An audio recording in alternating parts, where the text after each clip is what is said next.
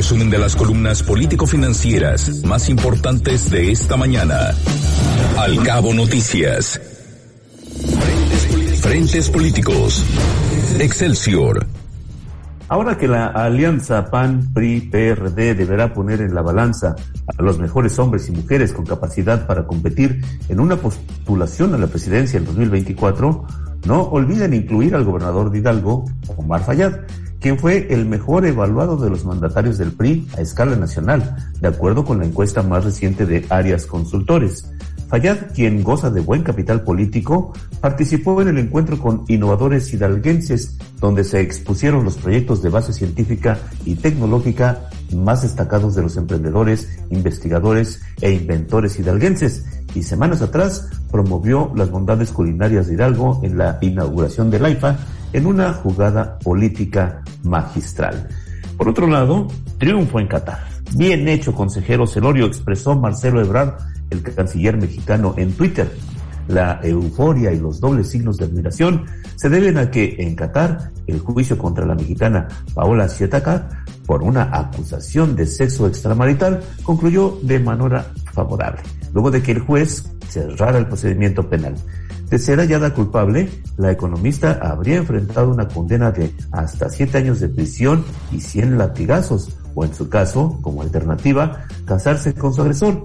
El caso, por sus características, conmocionó al pensamiento occidental y alertó a los funcionarios de la Secretaría de Relaciones Exteriores, quienes tras sumergirse a fondo en el caso, lograron rescatarla con éxito. Y además, así como el IMSS ha realizado un trabajo fuera de lo común en estos meses de pandemia, erigiéndose como una institución pública que goza de excelente salud, es básico que también lo esté en cuanto a manejos financieros. El Instituto Mexicano del Seguro Social ejercerá su presupuesto para 2022 bajo los principios de disciplina presupuestaria, productividad, austeridad, eficiencia y transparencia, sin detrimento de la calidad y oportunidad en la prestación de los servicios. Eso lo comunicó el instituto y que en sesión ordinaria del eh, Consejo Técnico avaló el programa de austeridad institucional. La racionalización del gasto es un asunto prioritario para el instituto que dirige Zoé Robledo. Hay confianza que ninguna fuga de recursos acabe con ella. Enrique Quintana, el financiero. Esta mañana, en la columna de Enrique Quintana, nos habla de que la Secretaría de Hacienda considera que este año la economía crecerá un 3.4%, pero resulta que el consenso de los analistas considera que el crecimiento será solamente del 1.8%. Casi nunca los pronósticos oficiales coinciden con los del consenso de los expertos, pero ahora hay una gran distancia entre ellos. ¿Cuál es la razón? ¿Y hacia dónde se va a acercar más la realidad? hasta la presentación de los conocidos como precriterios de política económica del 2023 que fueron entregados al Congreso el viernes pasado, la previsión oficial seguía en 4.1%. En realidad, se sabía que Hacienda no la iba a sostener.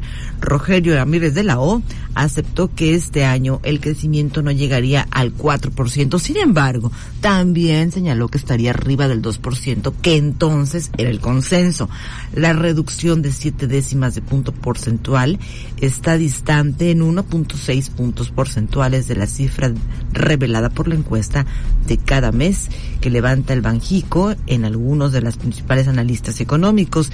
Esto quiere decir que el consenso es que la economía crecería apenas poco más de la mitad de la previsión oficial.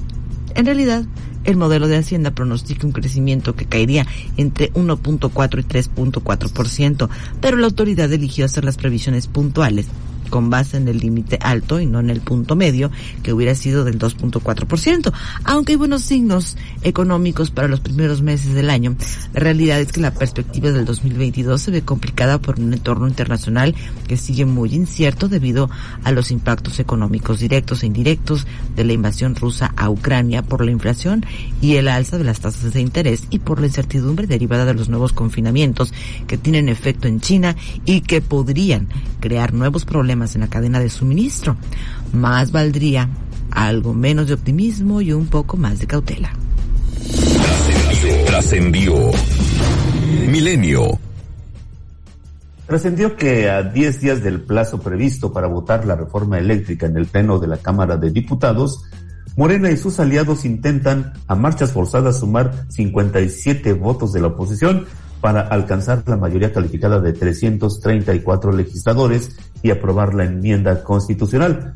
Aunque admitió que no cuenta con los votos para avalar la iniciativa del presidente Andrés Manuel López Obrador, el coordinador de la banca morenista, Ignacio Mier, reafirmó la determinación de aprobarla sí o sí.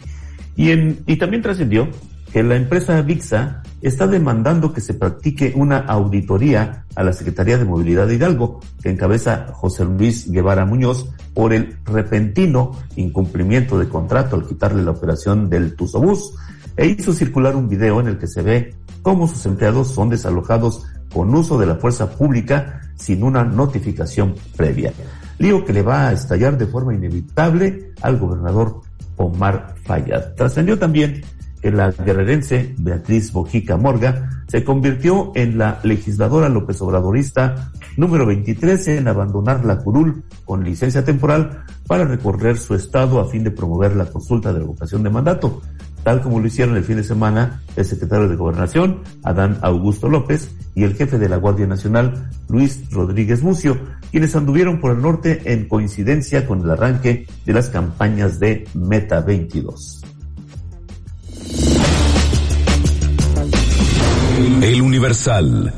Esta mañana escribe Jan Meyer y titula su columna y habla acerca de precisamente de la situación que se vive en Rusia y en Ucrania.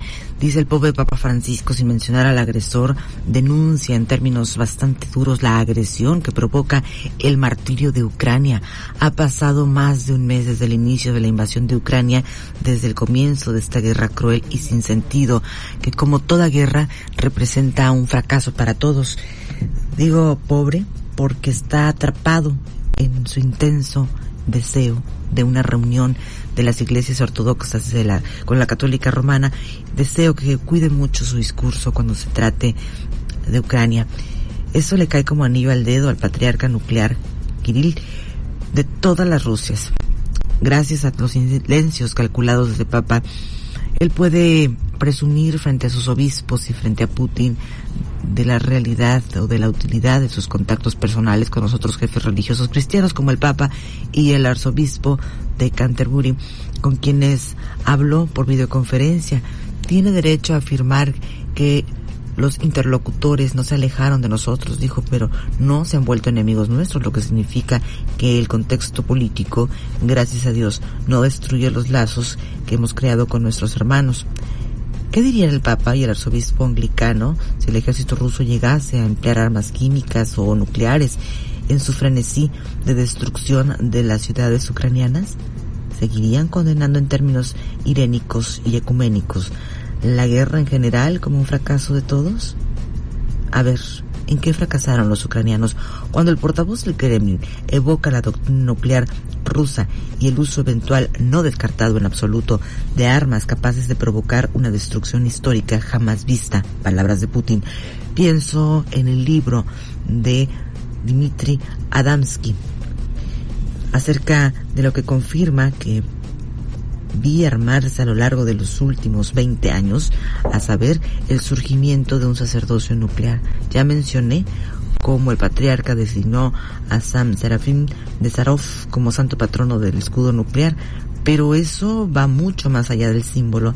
Desde las capillas desarmables hasta la consagración de las armas nucleares, la Iglesia Ortodoxa, Ortodoxa de Rusia ha sido integrada en cada faceta de las Fuerzas Armadas hasta volverse un elemento vital de la seguridad política e identidad nacional rusa.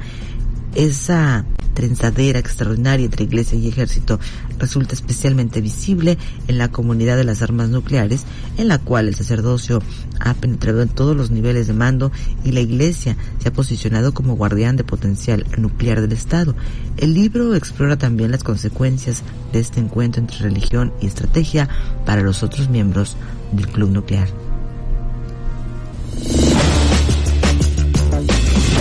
El Universal mañana escribe en el Universal Mauricio Merino y dice, Decir que el propósito de la reforma política propuesta por el presidente es atacar al INE y al Tribunal Electoral es repetir una obviedad. Lo ha dicho él mismo muchas veces y sin dejar lugar a dudas. ¿Para qué quiere esa reforma? Citando al presidente, para contar con consejeros y magistrados verdaderamente autónomos y no dependientes de la oligarquía. A la mitad del camino, y quiere decir pues descabezar ambas instituciones para poner en su lugar a otros que les sean confiables.